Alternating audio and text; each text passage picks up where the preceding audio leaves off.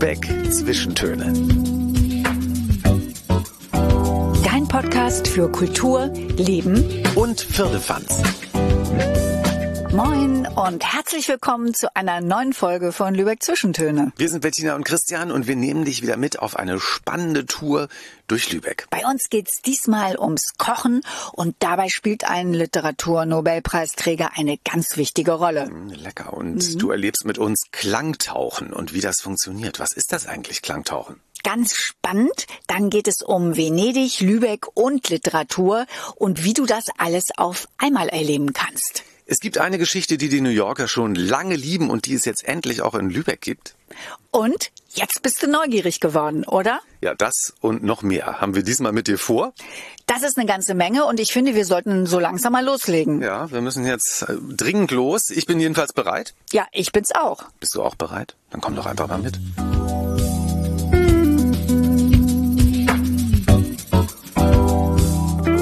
Und es geht jetzt bei uns um ein tolles Hybrid-Thema. Es geht nämlich um ein Zwei-in-Eins-Thema. Es geht um ja, leckeres Essen und es geht um einen Literaturnobelpreisträger. Ja, und eine neue Ausstellung, die diese beiden Themen kombiniert.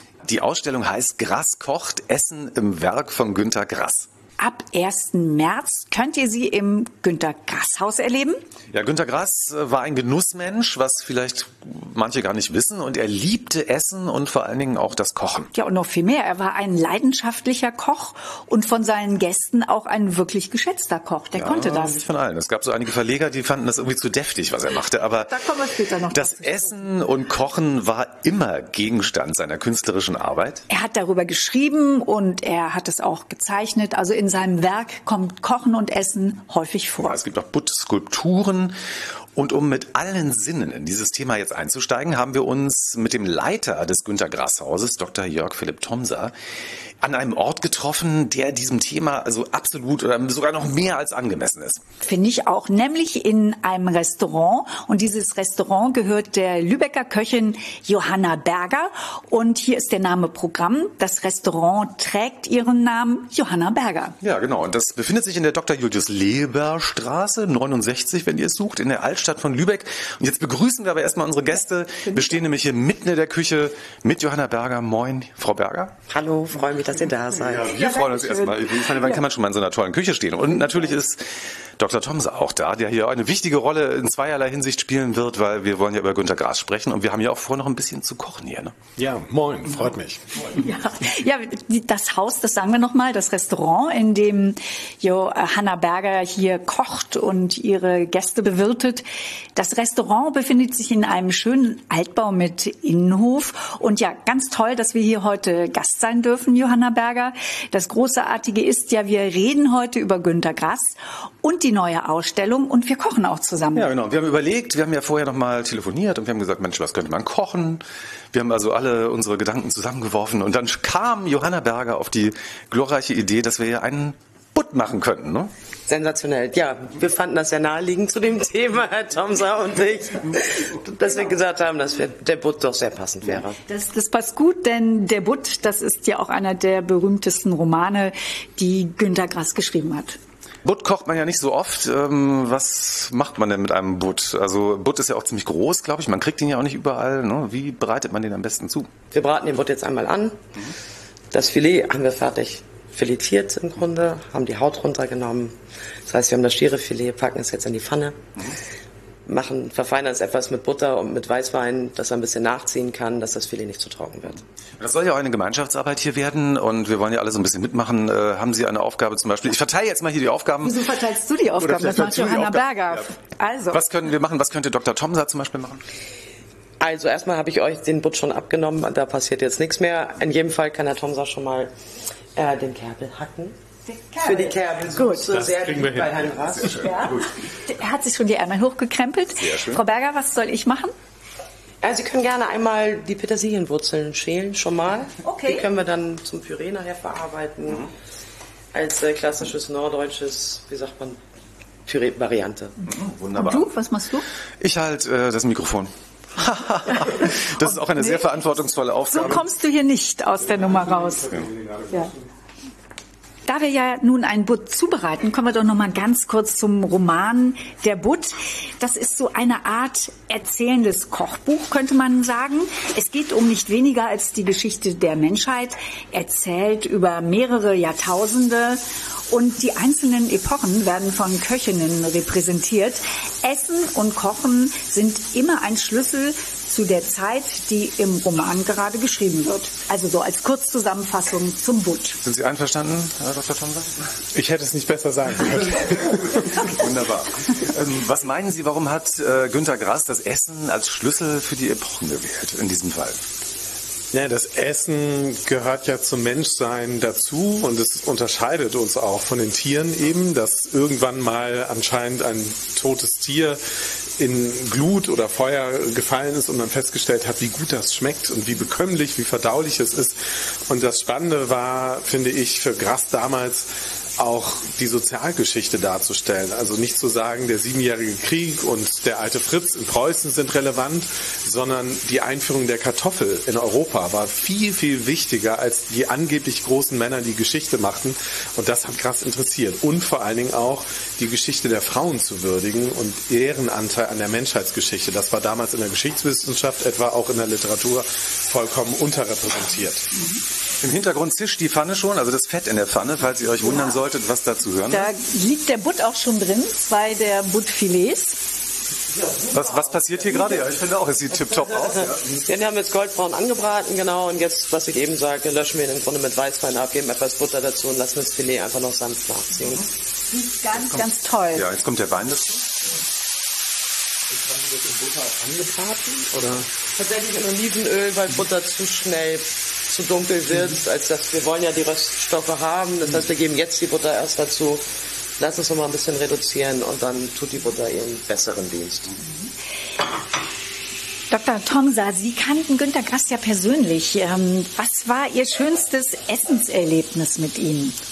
Also wir haben sehr oft natürlich nach Veranstaltungen zusammengesessen und äh, meistens dann die Abende Revue passieren lassen mit einem schönen Glas Rotwein. Er hat ja auch in Portugal sehr gerne gelebt auch und äh, da auch gearbeitet und ähm, sehr schön war auch mal, dass ich mal zu einer Suppe eingeladen wurde bei ihm in Behlendorf zu Hause und ich war immer ganz froh, wenn es keine Kutteln gab oder Innereien.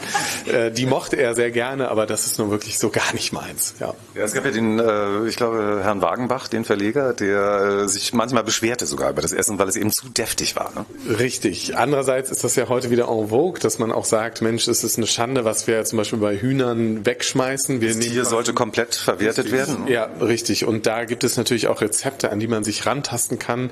Und Grass mochte das, weil er es natürlich auch aus seiner kaschubisch-rheinischen Familie her kannte. Also sowohl im Rheinland als auch in Kaschubien hat man eben so gekocht. Und leider haben wir das so ein bisschen verlernt heute. Ja.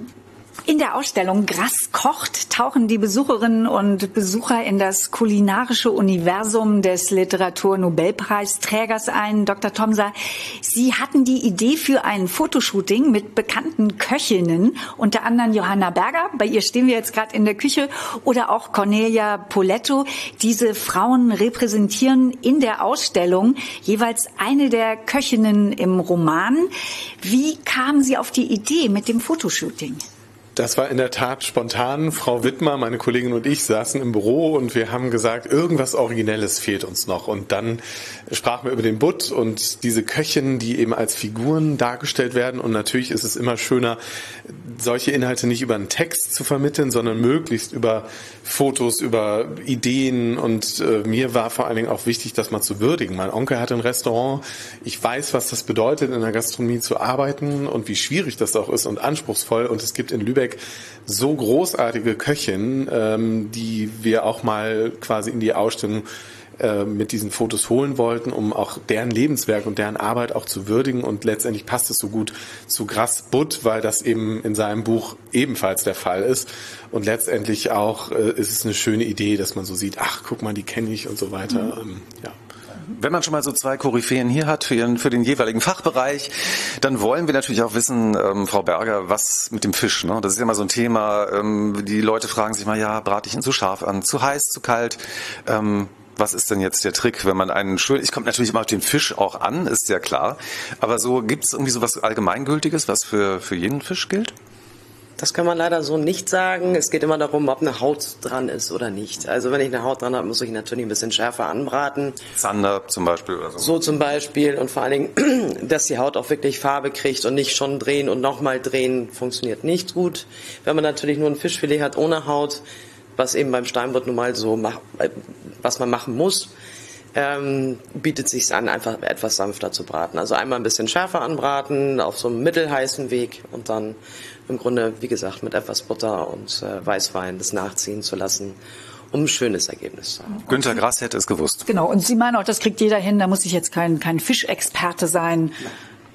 Klappt auch so als, als Anfänger bis fortgeschrittener Anfänger. Vielleicht übt man etwas, um da reinzukommen, um nicht gleich beim ersten Mal zu verzagen. Vielleicht ja, mit so ein bisschen mit so Heringen kann man sich langsam rantasten, wo man so äh, das Ergebnis, wenn, ne, wenn man es nicht so drauf ankommt. Ne? Kochen ist für Günter Grass ein künstlerischer Vorgang. Die Ausstellung, da sehen wir jetzt einerseits die sinnlich-künstlerische Darstellung des Essens im Werk von Günter Grass, aber eben auch die politische Dimension des Essens und der Ernährung. Die Grass in seinen Reden und Werken hat er das ja immer wieder betont. Er beschreibt auch den Mangel, also den Hunger, wenn Menschen nicht zu essen also haben. Das Nicht-Essen eben. Genau, also das hat er ja auch selbst am eigenen Leibe erfahren. Und für Grass hat Hunger immer eine politische Dimension. Ich glaube, von ihm stammt ja auch das Zitat, Krieg, Hunger und Inflation gehören immer zusammen, oder? Ja, er kannte als Kriegsgefangener auch Hunger. Also er hat wirklich Hunger gelitten. Da gibt es auch eine Passage beim Heute Zwiebel, wo er es sehr eindrücklich beschreibt. Und gleichzeitig hat er immer wieder auch die ungerechte Verteilung äh, in der Weltwirtschaft angeprangert und auch dieses Zitat von Willy Brandt, auch Hunger ist Krieg, in ein Gedicht transformiert und gesellschaftspolitisch versucht, eben auch diesen Hunger zu bekämpfen. Und er war ja auch in den Ländern der sogenannten Dritten Welt, um vor Ort eben zu erfahren, wie kann man eventuell auch Lösungsmöglichkeiten finden. Und das ist ja im Moment sehr aktuell.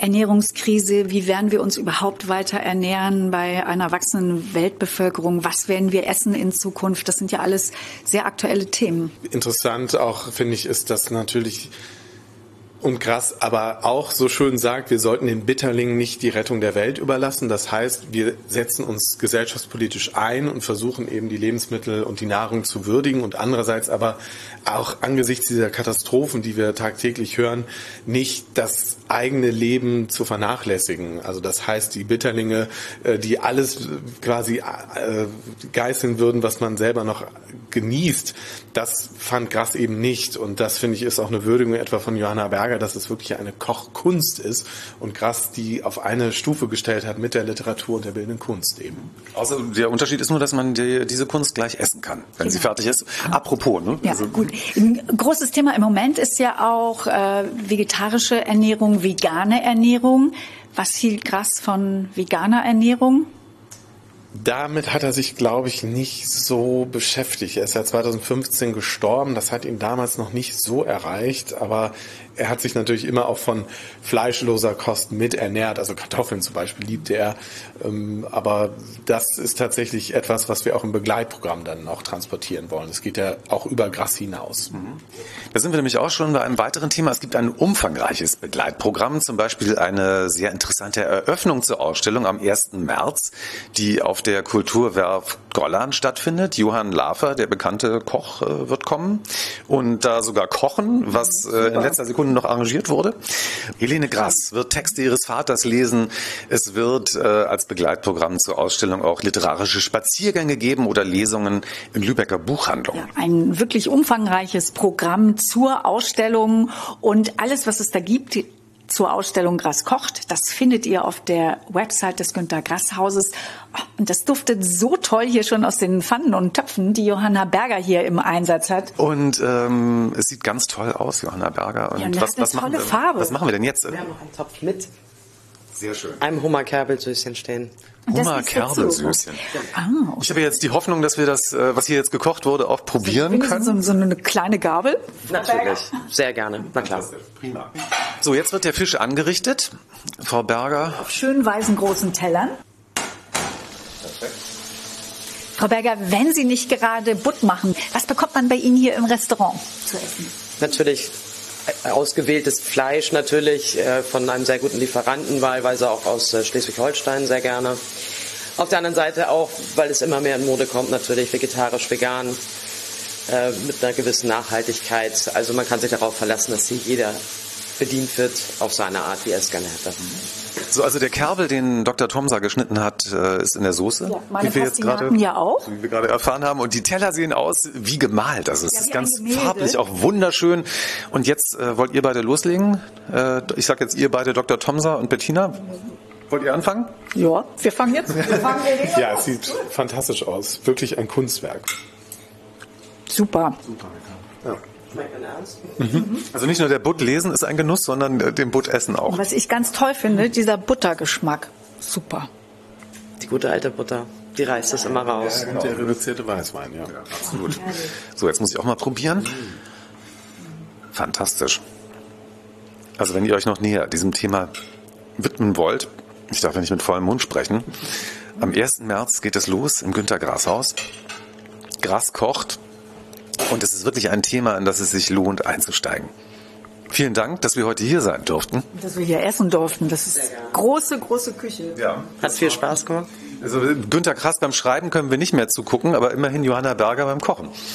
Perfekt. So geht's weiter. Vielen Dank, Dr. Thomsen. Wir können sowas öfter machen, finde ich. Ja, ich stelle mir hier auch so ein, ich könnte mir fast so ein Dauerabo hier vorstellen. Wir treffen uns nur noch in der Küche. Ne?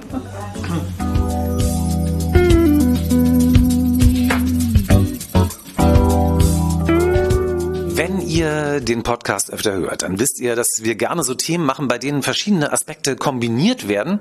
Und bei unserem nächsten Abenteuer. Heute richtig viel, Ja, ich bin ein großer Kombinierer. Und bei unserem nächsten Abenteuer geht es um Lübeck, es geht um Literatur und es geht aber auch um Venedig. Das sind ja eigentlich schon drei Themen, die wir hier haben. Und es geht um die große Kiesau Literaturnacht Lübeck. Ja, und die findet am 25. Februar zum 17. Mal jetzt schon statt. Und das Motto in diesem Jahr lautet Showroom Venedig. Ja, und diese Literaturnacht, Literaturnächte habt ihr bestimmt schon mal gehört, aber diese, die ist wirklich etwas ganz, ganz Besonderes.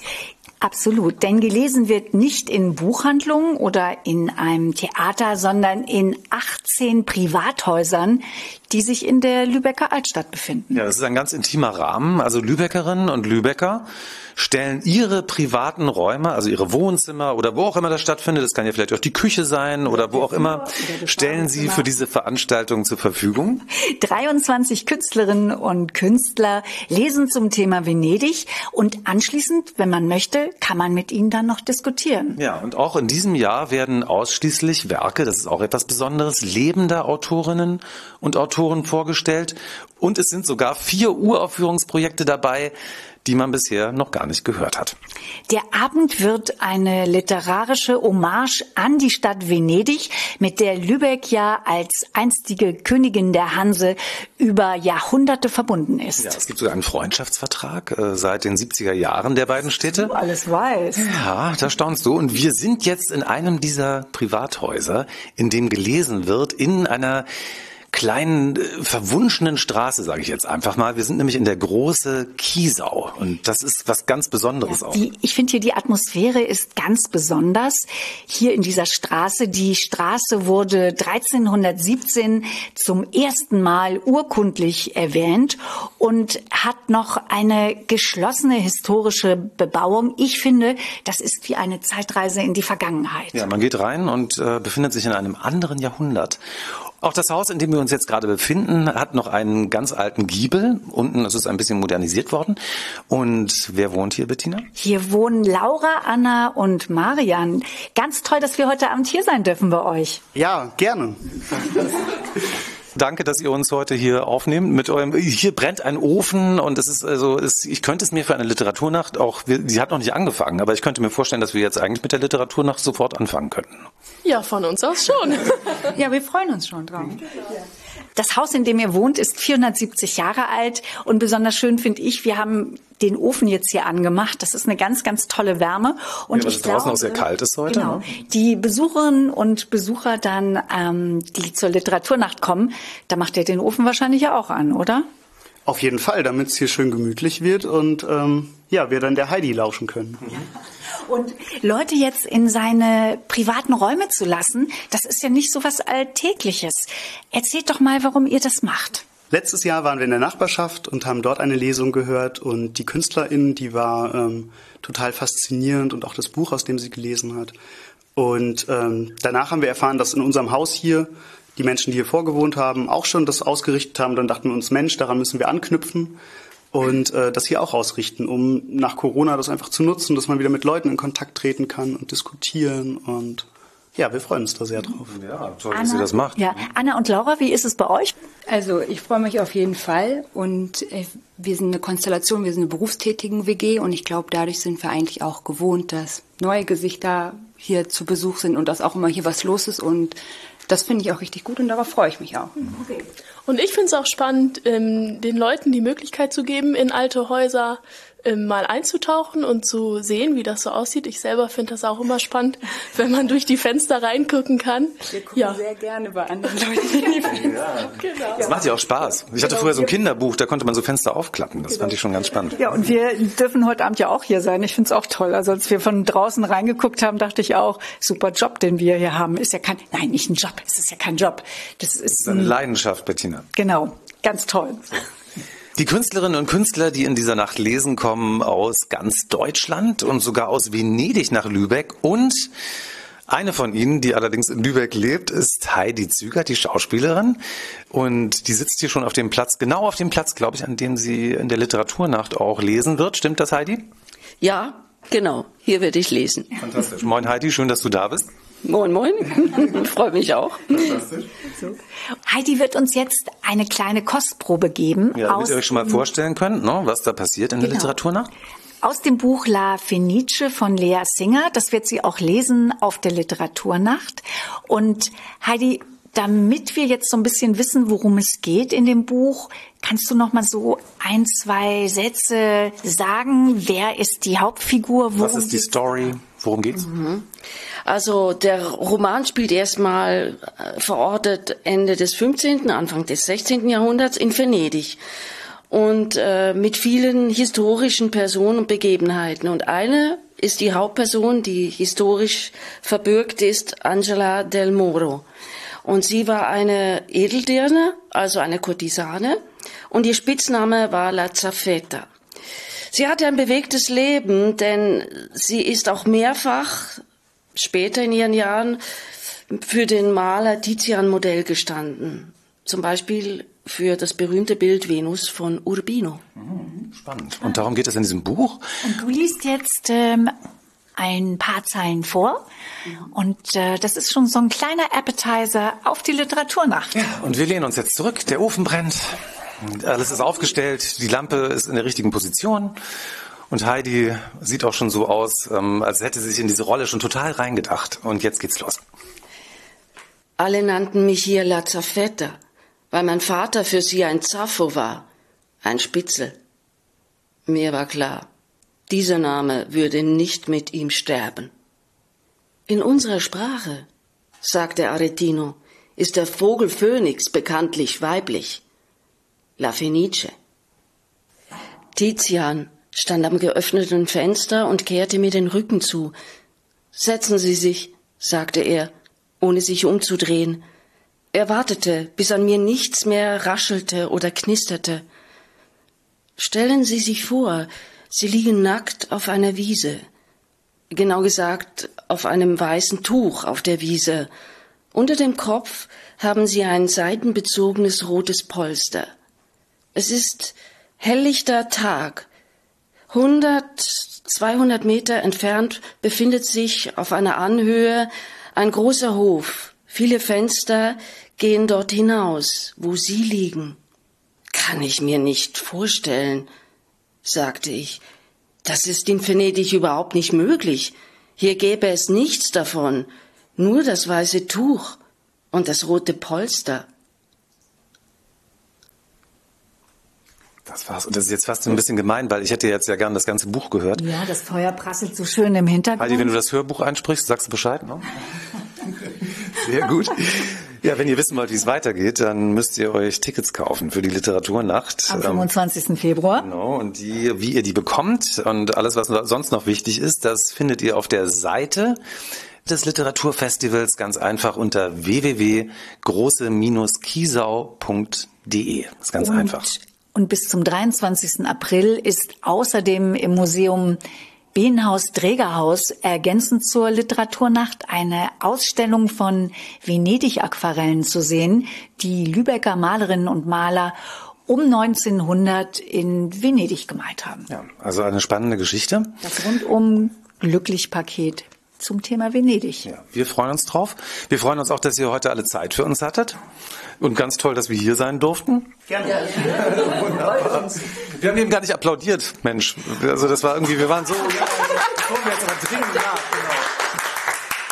Wir freuen uns auf jeden Fall drauf und ich finde es ganz toll, dass diese, das ist eine Lübecker Institution, die ja vor allen Dingen viele Aspekte hat, weil es ist ja Literatur und es ist Lübecker Tradition und es ist eine ganz tolle Geschichte. Mhm. Ich hätte jetzt noch viel mehr von Heidi hören mögen. Ich war kurzfristig wirklich in Venedig. Ja, das freut mich. Dann kommt doch auch. Und es ist jetzt noch ein weiterer Gast dazugekommen, und zwar einer der Mitorganisatoren. Der langjährigen Mitorganisatoren, Carsten Malchow. Ja, moin. Moin. Ja. Carsten, und du hast noch was, eine, das krönende Finale für uns, äh, dieser Literaturnacht, ja. die immer am Ende der Lesungen stattfindet. Ja, also am Ende ist eigentlich immer schon gewesen ein großes Treffen aller. Ist ja typisch, dass es in 18 Häusern erstmal stattfindet und hinterher treffen sich alle zusammen, um nochmal miteinander zu klönen, Erfahrungen auszutauschen, äh, denjenigen Künstler, Autor oder Schauspieler vielleicht äh, zu sprechen, wo man gerade selber nicht war, dass man die anderen auch nochmal kennenlernen kann. Einfach ein gemütliches Beisammensein im Anschluss an die Lesung. Und das ist immer noch eine ganz wichtige Sache. Das gehört auch mit dazu. Es war leider jetzt Corona-bedingt mal ausgefallen, konnten wir nicht machen, aber wir sind froh, dass wir das wieder machen können und äh, dann läuft das so weiter. Und die Tradition ja, 17 Jahre haben wir das schon gemacht, oder 17 Veranstaltungen, sogar in Jahren gerechnet ein bisschen mehr. Mhm. Und nachher müssen wir noch sagen, wo das in diesem ja. Jahr ist, im Meilenstein. Meilenstein. Und da gibt es auch einen wunderbaren historischen Saal, habe ich auch gesehen, das sieht sehr schön aus. Ja. Vielleicht will man sich auch ein Autogramm holen von dem einen oder anderen Künstler. Also wenn ich da wäre, würde ich mir von Heidi auf jeden Fall eins holen. Das würde ich mir auf das La Fenice Buch draufschreiben lassen. Ja, finde ich auch. Mhm. Und die kann man dann alle noch mal sehen, die Künstlerinnen und Künstler in der Königstraße 5 und auch die Gastgeberinnen und Gastgeber. Äh, für Lübecker sollte man auch dazu sagen, das ist das, der Saal hinten in der Gemeinnützigen. Hm. Das ist, glaube ich, unter Nebennamen eher bekannt. Alles klar. So eine super Party, wir freuen uns drauf. Noch ein Grund mehr, um sich zu freuen auf diesen Abend.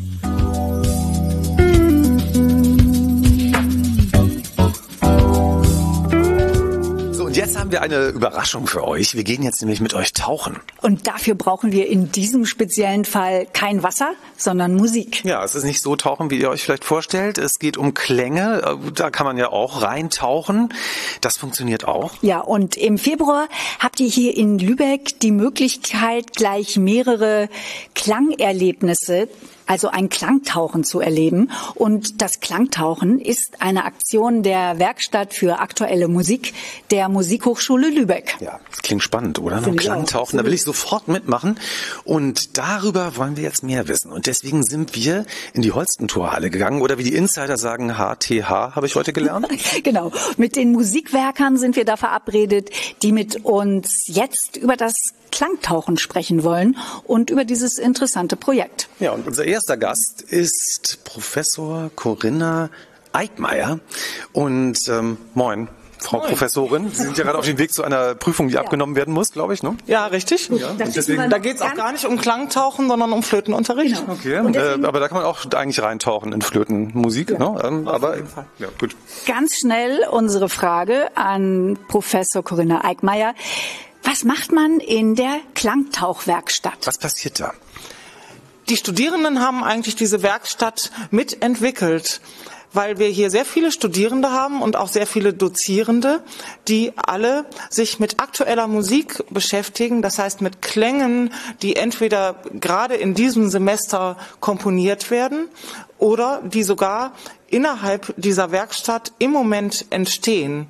Es gibt relativ viele improvisierte Stücke in dieser Werkstatt, wo wir gar nicht vorher schon die Klänge haben, sondern im Spielen eintauchen müssen und die Klänge erfinden müssen. Das Tauchen ist dann immer eine Überraschung, auch für die, selbst für die, die äh, die Klänge erzeugen. Um auf jeden Fall. Soweit vielen Dank erstmal und jetzt aber schnell zur Prüfung. Genau. Ich gehe mal ganz schnell zur Prüfung in das Hauptgebäude in der GP. Alles klar. Okay. GP, HTH. Jacke Man spricht und hier Rucksack alles schon dabei? Schon fertig angezogen und jetzt geht's los. Klasse. Seien Sie milde mit den äh, Prüflingen, bitte. Viele gute Noten. Ja, genau. So, ich muss jetzt aber doch noch mal so ein bisschen nachfragen. Also die Erklärung fand ich schon klasse, aber so ganz klar ist mir doch das nicht. Und wir haben einen weiteren Gast, Professor Manu Schulze. Und ähm, meine Frage jetzt noch mal: Was ist jetzt Klangtauchen ganz genau? Und wie kann man das jemandem erklären, also wie mir, der noch nie geklangtaucht ist? Ja, also wir tauchen natürlich hier immer nur in der Trave. Das muss schon mal klar sein, denn wir sind hier in Lübeck. Deswegen heißt das auch Klangtauchen. Und wir haben so mehrere Aspekte, die mit Tauchen zusammenhängen. Also wir selber tauchen als Musiker und Musikerinnen ja immer in den Klang auch selbst ein. Wir sind immer im Klang drin. Und äh, wir wollen solche Erlebnisse auch unseren Zuhörern äh, ermöglichen. Und äh, deswegen gehen wir auch an ganz unterschiedliche Orte in die Stadt. Also wir gehen auch aus der Hochschule raus, zum Beispiel ins Herder Center. Und da tauchen wir in eine ganz bestimmte Klangwelt auch ein, äh, also wie wir auch sagen, in eine Soundscape, eine Klanglandschaft. Und wir lassen unsere Klänge da auch sich vermischen mit den Klängen des Herder Centers zum Beispiel und schauen, was dabei rauskommt. Und auch die Passanten, die dann da vorbeigehen, die haben auch die Möglichkeit, in unterschiedliche Klanglandschaften einzutauchen. Da haben wir eine Klanginstallation, wir machen Performances auf den Rolltreppen und wir werden sehen, äh, ob man da überhaupt tauchen muss oder ob man getaucht wird. So einmal eingestippt, ja, vor allen Dingen, das, normalerweise sitzt man ja so in einem Konzertsaal und man weiß ja, ich lasse mich auf irgendwas ein, aber das ist ja dann wirklich ganz spontan und aus dem Kontext auch gelöst und da passieren dann ja wieder ganz andere Sachen. Ganz viel mit Überraschungen hat das zu tun. Ist ganz interessant, wenn ihr denkt, wo kommt denn diese Trompetenmusik her? Das müssen wir nochmal erklären. Die wird nämlich geprobt. Genau, das sind- äh, da wird gerade sehr viel trompetet Das sind offenbar. Probenräume und die Trompete ist hier gerade das Instrument, das ihr Des hört. So, Klangtauchen, das war ja jetzt noch ein bisschen theoretisch. Ich habe das schon besser verstanden. Ihr habt uns ja Musik mitgebracht. Wir machen jetzt einfach mal so ein Probetauchen und hören uns die Musik an. Einen kleinen Ausschnitt. Das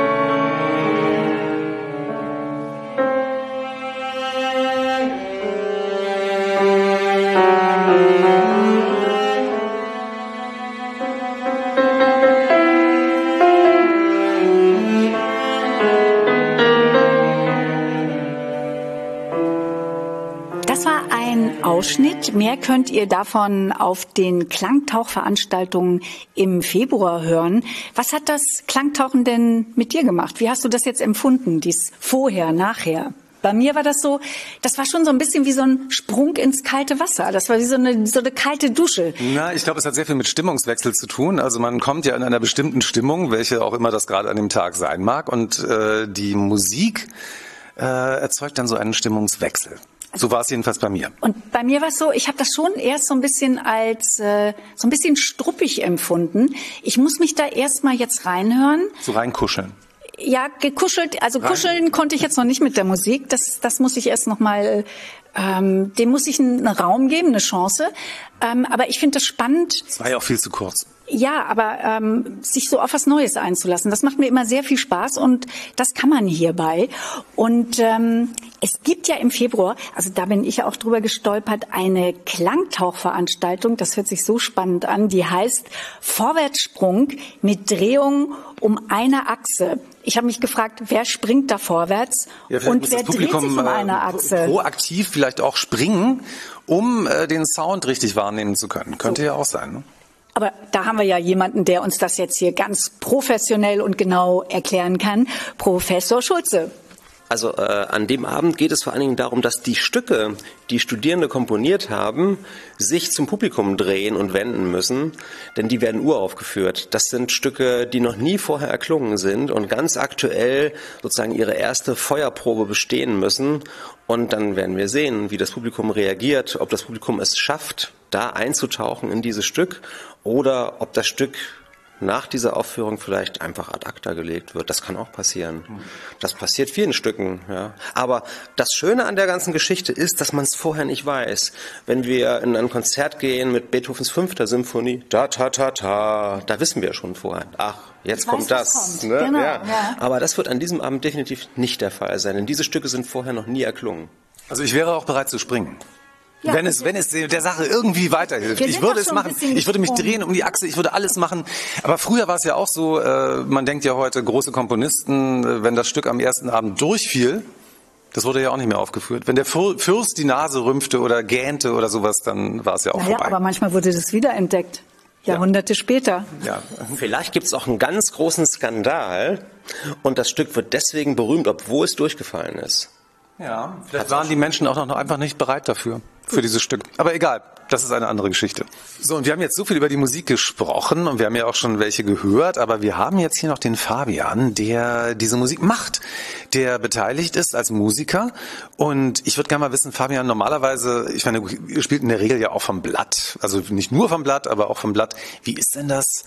Wenn man so Musik macht, es ist ja wie so eine Jam-Session wahrscheinlich. Wie erlebst du das als Musiker? Total aufregend. Es ist ein Abenteuer. Man weiß nie genau, wo es hingeht. Ähm, und es ist immer spannend zu sehen, welche Impulse andere Musiker geben, die man aufnehmen kann, selber welche setzt, die dann andere Leute aufnehmen. Manchmal geht es auch in eine andere Richtung, die man sich so gar nicht vorgestellt hat. Es ist auf jeden Fall spannend und immer richtig cool. Fabian, wir haben noch gar nicht gesagt, welches Instrument du eigentlich spielst. Ja, ich spiele Schlagzeug. Das ist ähm, aber auch ein sehr großer Begriff. Ich spiele jetzt nicht nur Drumset, sondern auch verschiedene Schlaginstrumente, Percussion, Becken, Klanginstrumente. Und Ganz wichtig, wenn man ihr- um die eigene Achse springen will zum Beispiel. Genau. Und wenn ihr Fabian hören wollt im Februar, es gibt hier verschiedene Aktionen, Konzerte. Das findet ihr alles auf der Seite der Musikhochschule. Zum Beispiel wird etwas stattfinden im Herder Center, dann in der Musikhochschule selbst. Die ganzen Termine auf der Seite der Musikhochschule. Ein spannendes Abenteuer. Ich freue mich drauf. Ja, wenn ihr Klang tauchen wollt, also wir sind bereit. Wenn ihr bereit seid, taucht doch einfach mal ein. Lasst euch überraschen. Ja, auch wenn es ein bisschen struppig ist am Anfang, ging mir ja auch so. Das weißt du ja vorher noch nicht. Das kann sich auch in eine ganz andere Richtung entwickeln. Ne? Vielleicht empfindet man es auch als ganz angenehm. Ein sanftes Wohlfühlend, Bad ja, mit, ein- mit ein Schaum, meinst du Bad sowas in mit der Schaum. Aber ach, das kennt man ja. Ist ja vielleicht auch langweilig. Ja, das wollen wir ja gar nicht. Nee, genau. Das kalte Eistauchen. Danke, dass ihr heute alle Zeit hattet. Danke. Ja, gerne. Und danke für dieses tolle Experiment. Wir sind schon total neugierig. Ich habe jetzt richtig Lust bekommen, jetzt schon zu Klangtauchen. Ich Ja, warum, gar nicht. warum müssen wir so lange darauf warten? Aber ähm, Professor Manu Schulze ist ja noch hier. Ähm, hier steht auch ein Klavier. Können wir da nicht irgendwas Tauchmäßiges machen? Also ich weiß auch nicht, was jetzt gleich kommen wird. Ich habe mir gar nichts überlegt, aber wie das eben so ist mit dem Tauchen, man weiß es vorher nicht. Okay. Ich bin bereit für den Sprung.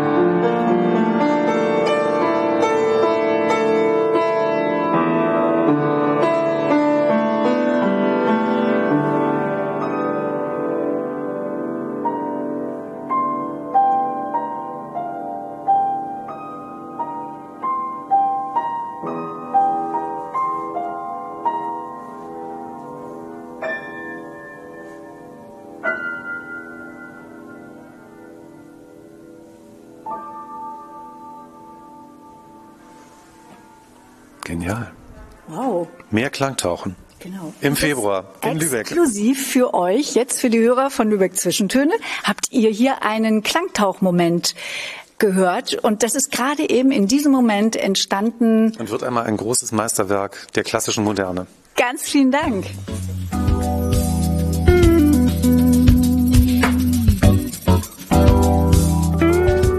Leute, die Wurzeln unserer nächsten Geschichte liegen, ihr werdet es nicht glauben, in New York. Da fing nämlich alles an. Von dort, also aus dem Big Apple, verbreitete sich diese Idee rund um die ganze Welt. Ja, wirklich um die ganze Welt, über Argentinien bis nach Vietnam. Und mittlerweile sind tatsächlich 130 Städte dabei. Ja, das ist eine ganze Menge. Und nun könnt ihr das auch hier in Lübeck erleben. Es geht darum, dass Einheimische Gästen ihre Stadt zeigen. Also die Lübeckerinnen und Lübecker nehmen Besucher, die sie ja vorher in der Regel nicht kennen, auf eine ganz individuelle Tour mit durch Lübeck. Ja, und diese Einheimischen, die das machen, das ist ja was ganz Besonderes, die nennt man Greeter Ja. auf Neudeutsch. Genau, Greeter. Und das Motto lautet, komm als Gast, geh als Freund beziehungsweise Freundin und erlebe für zwei bis drei Stunden Lübeck, wie es die Einheimischen erleben. Ja, das wollen wir jetzt mal ausprobieren, ob wir auch Freunde werden können.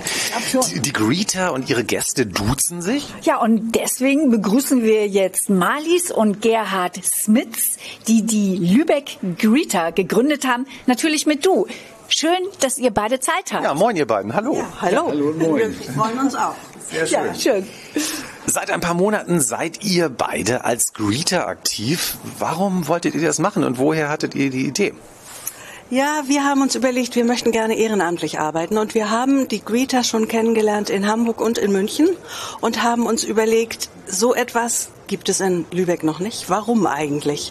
Und da haben wir uns gedacht, wir gründen hier einfach mal die 16. Destination für Deutschland. Klasse. Und ihr seid ja jetzt äh, seit August dabei. Und Gerhard, ihr lernt ja da auch immer neue Leute kennen, spannende Kulturen.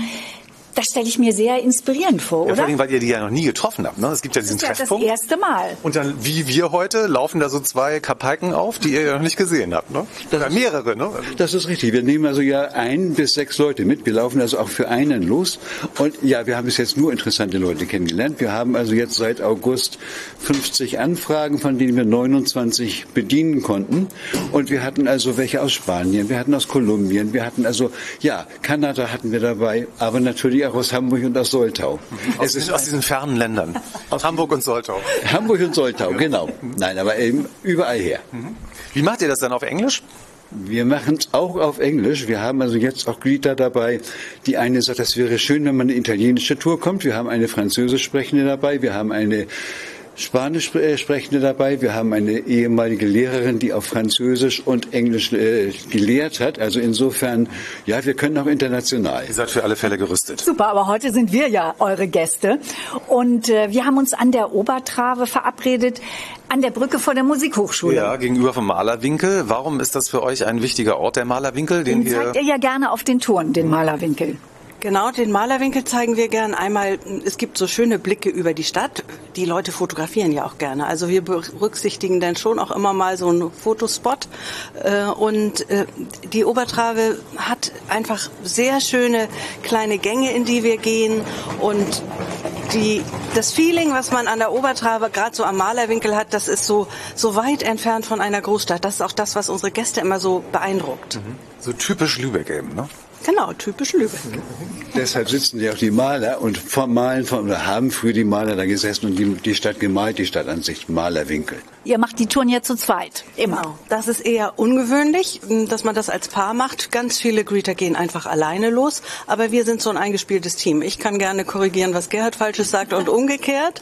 Und naja, wir haben dann auch immer noch mal so unterschiedliche Blickwinkel. Das macht die ganze Sache noch mal Das ist interessant. ja wie ein Podcast. Wie bei uns, ne? Ja, genau, deswegen passt machen das auch viele so auch gut. alleine? Nee, wir machen es zusammen. Ne? Genau. Wir, äh, Bettina Ja, so. redet ja auch gerne mal, sagt so, Mensch, du hast Quatsch gesagt. Ja. Ne? Sag das nochmal. Muss ich dich korrigieren. Ähm, Gerhard Marlies, wenn ich euch jetzt als Greeter treffen möchte, wie lange im Voraus muss ich das dann anmelden?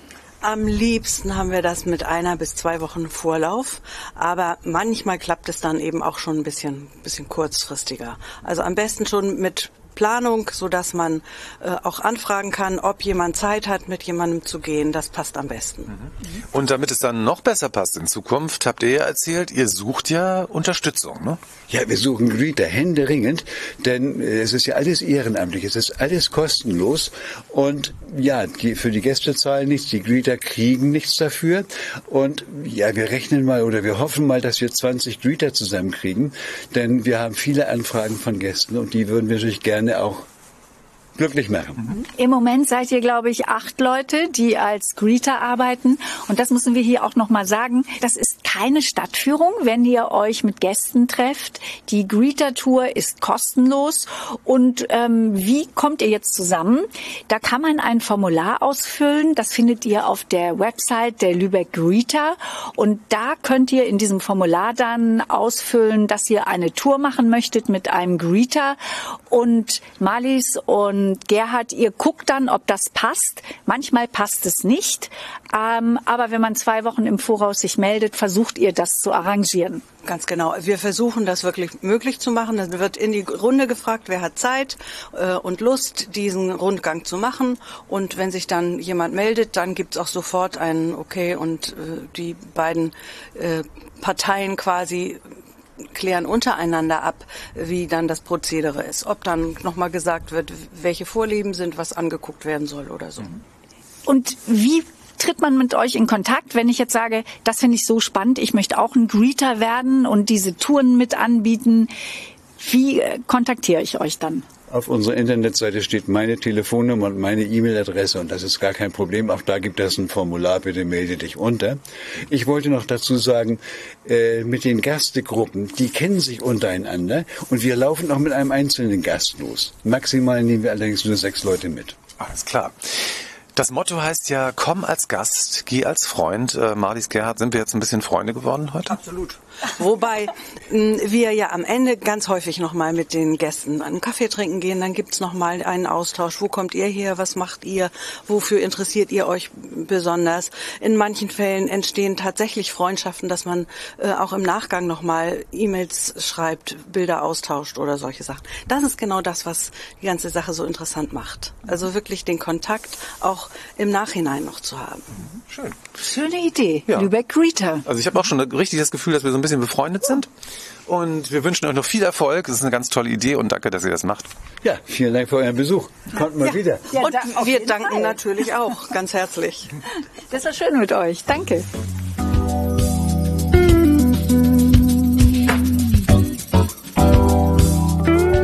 Lübeck hat eine sehr aktive Poetry Slam Szene. Ja, genau. Und für alle, die den Ausdruck Poetry Slam schon einmal gehört haben, aber noch nicht so ganz im Thema drin sind. Poetry Slam, das ist eine Art literarischer Wettbewerb, bei dem selbstverfasste Texte innerhalb einer bestimmten Zeit vorgetragen werden und die Zuhörerinnen und Zuhörer, die küren dann anschließend den Sieger. Ja, ich weiß nicht, Also wie es ganz geht mit dem einfach. Applausometer oder das wird uns aber bestimmt gleich erklärt. Frei übersetzt heißt Poetry Slam so viel wie Dichterwettstreit und erfunden wurde das, um es jetzt noch mal ein bisschen äh, weltweit und größer zu machen, Mitte der 80er Jahre in Chicago und von da aus hat es sich dann über die ganze Welt verbreitet und erstaunlicherweise, was ich auch gar nicht wusste, die deutschsprachige Szene gilt als eine der größten der Welt und dazu hat Lübeck bestimmt auch einen Teil beigetragen. Ja, ich glaub glaube schon, ziemlich großen sogar. Und hättet ihr das gewusst, 2016 wurden die deutschsprachigen Poetry Slams in das bundesweite Verzeichnis des immateriellen Kulturerbes der UNESCO aufgenommen. Wow. Super, ne? Fantastisch. So, jetzt haben wir genug über, äh, das war die Theorie, jetzt Ja, kommen wir langsam in- zur zur Praxis. Praxis. Und zwar Zu gibt Lübeck. es in Lübeck ein Poetry Slam Label, das heißt Slam-A-Rama. Und die nächste Veranstaltung von Slam-A-Rama, also in Kooperation, darüber reden wir gleich auch noch mit äh, anderen, Sag doch erstmal, wann die stattfindet. findet am 23. Februar statt, einem Donnerstag. Und äh, es findet statt im Lübecker Dielenhaus in der Fleischhauer Straße 79. Genau, und jetzt zur Kooperation wollten wir noch was sagen. Ach so, genau. Es ist nämlich Slam-A-Rama in Kooperation mit Nietzsche, Delhi und Freiraum. Die Überschrift für die Veranstaltung am 23. Februar, die lautet die Slam-Diele, der lokale Poetry Slam für Lübeck. Und das müsst ihr euch jetzt so vorstellen, da treten acht Poetinnen und Poeten gegeneinander an. Alle Genres sind da auch erlaubt, zum Beispiel Lyrik, Storytelling, Rap, Prosa jetzt gereimt oder ungereimt, vollkommen egal. Ja, genau. Hauptsache ein selbstgeschriebener Text vorgetragen und wir sind jetzt schon mal ins Dielenhaus gegangen und das ist sehr beeindruckend. Man kommt hier schön. rein. Das ist ein Haus aus dem 13. Jahrhundert. Es ist so typisch Lübeck. Man geht rein durch so eine Tür und ist äh, zeitreisemäßig wie mit der Zeitmaschine ins 13. Jahrhundert katapultiert. Und hier findet dieser Poetry Slam statt. Die Stühle werden da irgendwann aufgestellt. Ähm, die stehen jetzt hier noch nicht, seid aber in einem historischen Haus. Das ist hier eine ganz besondere Atmosphäre und das ist ein toller Gegensatz, glaube ich, dann mit diesem Poetry Slam. Und ähm, ja, es ist so moderne trifft äh, 13. Jahrhundert eben. Ne? Ja, und ich glaube, das, das wird eine super coole Veranstaltung. Über Slamorama haben wir ja eben schon kurz gesprochen. Und hinter Slamorama, da steckt Thilo. Ja, und Tilo steht hier nämlich schon die ganze Zeit neben uns und lauscht gespannt. Äh, der Slam-Experte. Ich hoffe, wir haben keinen Quatsch hier erzählt. Nein, ihr habt überhaupt keinen Quatsch erzählt. Ich äh, war äh, erstaunt, wie präzise ihr auch die Historie wiedergeben konntet. Ich kann das alles nur bestätigen. Ist das äh, so? Fantastisch. Oh, Thilo, Dankeschön. Tilo, du, du bist ein äh, Poetry Slam Fan. Also du musst es ja sein, weil sonst hättest du ja kein Label. Was macht Poetry Slam äh, so sexy für dich, dass du davon gar nicht genug kriegen kannst? Also das ist tatsächlich so. Poetry Slam ist ein, ein sehr interessantes Format, äh, das ja, wie du schon sagtest, in den 80er Jahren erfunden worden ist, dann in, in Deutschland und im deutschsprachigen Raum ungefähr in der Mitte der 90er Jahre angekommen ist. Und äh, wir haben Slamorama 2002 gegründet, sind also jetzt auch schon 20 Jahre dabei. Es war erst sehr klein, ist dann immer Herzlichen größer Glückwunsch, dürfen wir jetzt mal an dieser Stelle sagen. Also ja, eigentlich müsste man das feiern. Und äh, wir müssen uns zuprosten, aber wir haben nichts was, dafür. wa- was bedeutet das? Das bedeutet einfach, äh, dass äh, du ein, ein Format über so lange Zeit so erfolgreich und so, enthusi das so enthusiastisch auch von dem Publikum gefeiert wird, über, dass sich das so lange hält. Das ist äh, schon ein Unikum. Und woher kommt das? Es kommt daher, dass immer wieder Künstler, äh, äh, neue Generationen von Künstler und Künstlerinnen nachwachsen. Also junge Leute, die sich dafür interessieren. Irgendwie scheint es so zu sein, dass der Mensch sich gerne mit Worten ausdrückt. Und die finden eben ihr, ihre Bühne auf, der, in, auf dem beim Poetry Slam. Und es kommen halt, wachsen immer wieder neue äh, Leute nach. Und das ist eben dieses Erfolgreiche, was mich total fasziniert. Super. Die Slam-Diele hier in Lübeck, das ist ja so ein bisschen Home-Turf. Da verbergen sich hinter die Lübecker Künstlerinnen und Künstler. Und die Patronin der Slam-Diele, das ist Tane. Hallo Tane, schön, dass du da bist. Hallo, danke für diese Ankündigung. Das ist ja ein großes Wort. Ja, Patronin klar, wenn man, ich meine, wenn man Patronin ist, dann muss man das auch mal aussprechen und dann äh, ne, muss man das auch sein. Ne? Wir sagen, wie es ist. Und Tani, was macht jetzt die Lübecker Slam-Szene so besonders? Ich denke vor allem, wenn man jetzt auf die Slam Deale zu sprechen kommt, ist es vor allem sehr besonders, dass ähm, die Slam Deale eine kleine Bühne bietet für Newcomer, LiteratInnen, ähm, die sich dann auch ohne großen Druck vor einem kleinen Publikum von ungefähr 70 Menschen trauen können, ihre Texte vorzulesen. Und ähm, das kommt auch besonders gut an in Lübeck. Wir haben eine lange Warteliste. Wir freuen uns, dass es immer so viele Anmeldungen gibt. Und ähm, die Veranstaltungen werden heiß ersehnt. So, wir haben jetzt nämlich schon zwei äh, der Künstler, äh, beziehungsweise eine Künstlerin und einen Künstler. Wir haben Zeit heute Abend. Die am 23. auftreten werden, die sind jetzt schon hier in der Slam Diele. Genau, und ihr könnt jetzt exklusiv hier im Podcast Lübeck Zwischentöne ein Mini-Poetry Slam hören mit Luca und Katharina. Und wir fangen einfach an jetzt mal mit Katharina. Moin Katharina, schön, dass du Zeit hast. Ja, moin, schön, dass ich hier sein darf. Warst du, warst du schon mal hier in der, äh, in der Slam Diele? Äh, ja, einmal. Das ist eine tolle Kulisse, ne? Ja, mega schön, auf jeden Fall. So, jetzt bin ich gespannt. Jetzt wollen wir dich Katharina, mit jetzt Worten spielen hören. Leg mal los. Okay. Warum ist das Wort enteignen eigentlich so negativ besetzt? Manchmal überrascht mich meine Wut mit solchen Gedanken. Ich blicke sie leicht fragend an, folge ihrem Blick und sehe in der Ferne den Turm eines Kraftwerks in den Himmel ragen. Ich meine, fährt sie fort, ich verstehe nicht, warum alle bei dem Wort enteignen zusammenzucken und sich panisch umdrehen, um sich umzusehen, ob die KommunistInnen ihnen schon die Tür eingerannt haben. Warum ha haben alle eine, so eine Angst vor dem Wort enteignen? Um uns herum zucken einige Menschen erschreckt zusammen und drehen sich panisch um, während RWE im Rheinland ganze Dörfer im Sinne des Gemeinwohls enteignen und abbaggern darf, um die darunterliegende Braunkohle im Sinne des Gemeinwohls zu verbrennen. Du hast dir viele Gedanken gemacht. Und sehr aktueller Text vor allen Dingen auch, ne? Ja, traurigerweise habe ich den auch schon vor einer Weile geschrieben, aber er ist jetzt gerade aktueller als je zuvor. So, Katharina, dich hört man dann auch am 23. Februar, den Donnerstag, beim Poetry Slam. Und das war schon eine Kostprobe für die Hörerinnen und Hörer exklusiv jetzt hier im Podcast. Genau, wenn ihr wissen wollt, wie es weitergeht, am 23. Und jetzt kommt in diesem kleinen Mini-Slam, den wir jetzt haben, jetzt kommt Luca. Luca. Hallo, ja, schön, dass ich hier sein kann. Ja, wir freuen uns, dass du da bist. Seit wann bist du denn dabei in der Poetry Slam Szene? Ähm, ich mache das jetzt seit 2020 am Anfang. Ich glaube, ich habe im Januar angefangen und genau seitdem bin ich dabei und macht einen Riesenspaß. Mhm, super. Ja, wir haben ja gesagt, es ist ein Mini-Slam und jetzt hören wir von dir auch was. Und ähm, ich weiß, also normalerweise sind die Programme ja länger. Viel länger, genau. ja. Wir machen ja hier die komprimierte, deswegen heißt es ja auch Mini-Slam. Genau. Ne? Also, Also? deswegen, also wenn ihr noch mehr davon hören wollt, haben wir ja schon gesagt, ne? am 23. gibt's mehr. Aber jetzt kommt Luca. Genau, ja. Ähm, ich habe einen Text geschrieben, der geht ein bisschen um den Norden und ähm, der Text heißt Life is the Beach und ich mache einfach mal ganz kurz den Anfang. Ähm, genau, der geht so.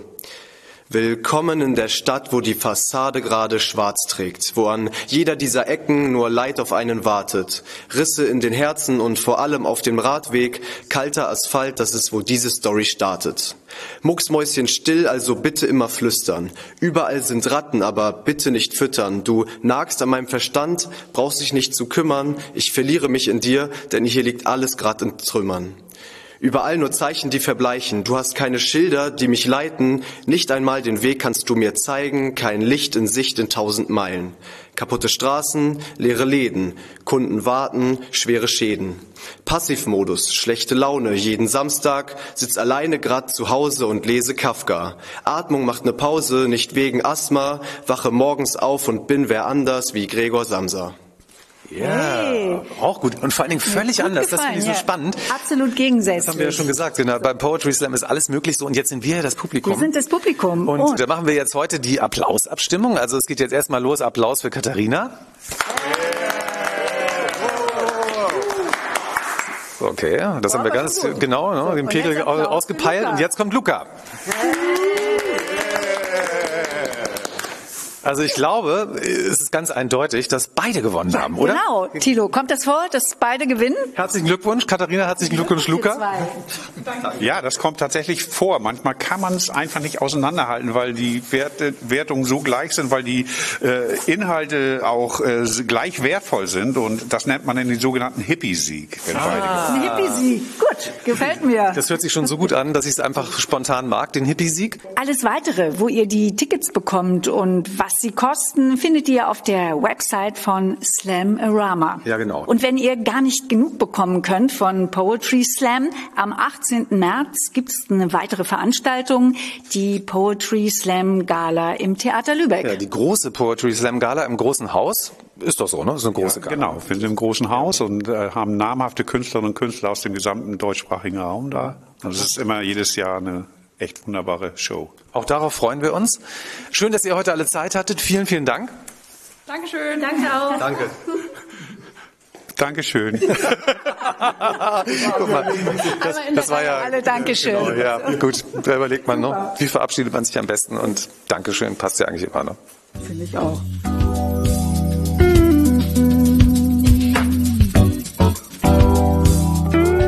Mensch, das war's ja schon wieder. Lübeck Zwischentöne im Februar. Ja, und hoffentlich hat's dir genauso viel Spaß gemacht wie uns. Und du hast ein paar neue Ideen und Anregungen mitgenommen. Am 1. März, wenn du jetzt denkst, ich will noch mehr davon hören, geht's weiter mit einer neuen Folge. Ja, und dann hören wir uns hoffentlich wieder. Ja, hoffentlich bist du wieder dabei. Wir freuen uns auf dich.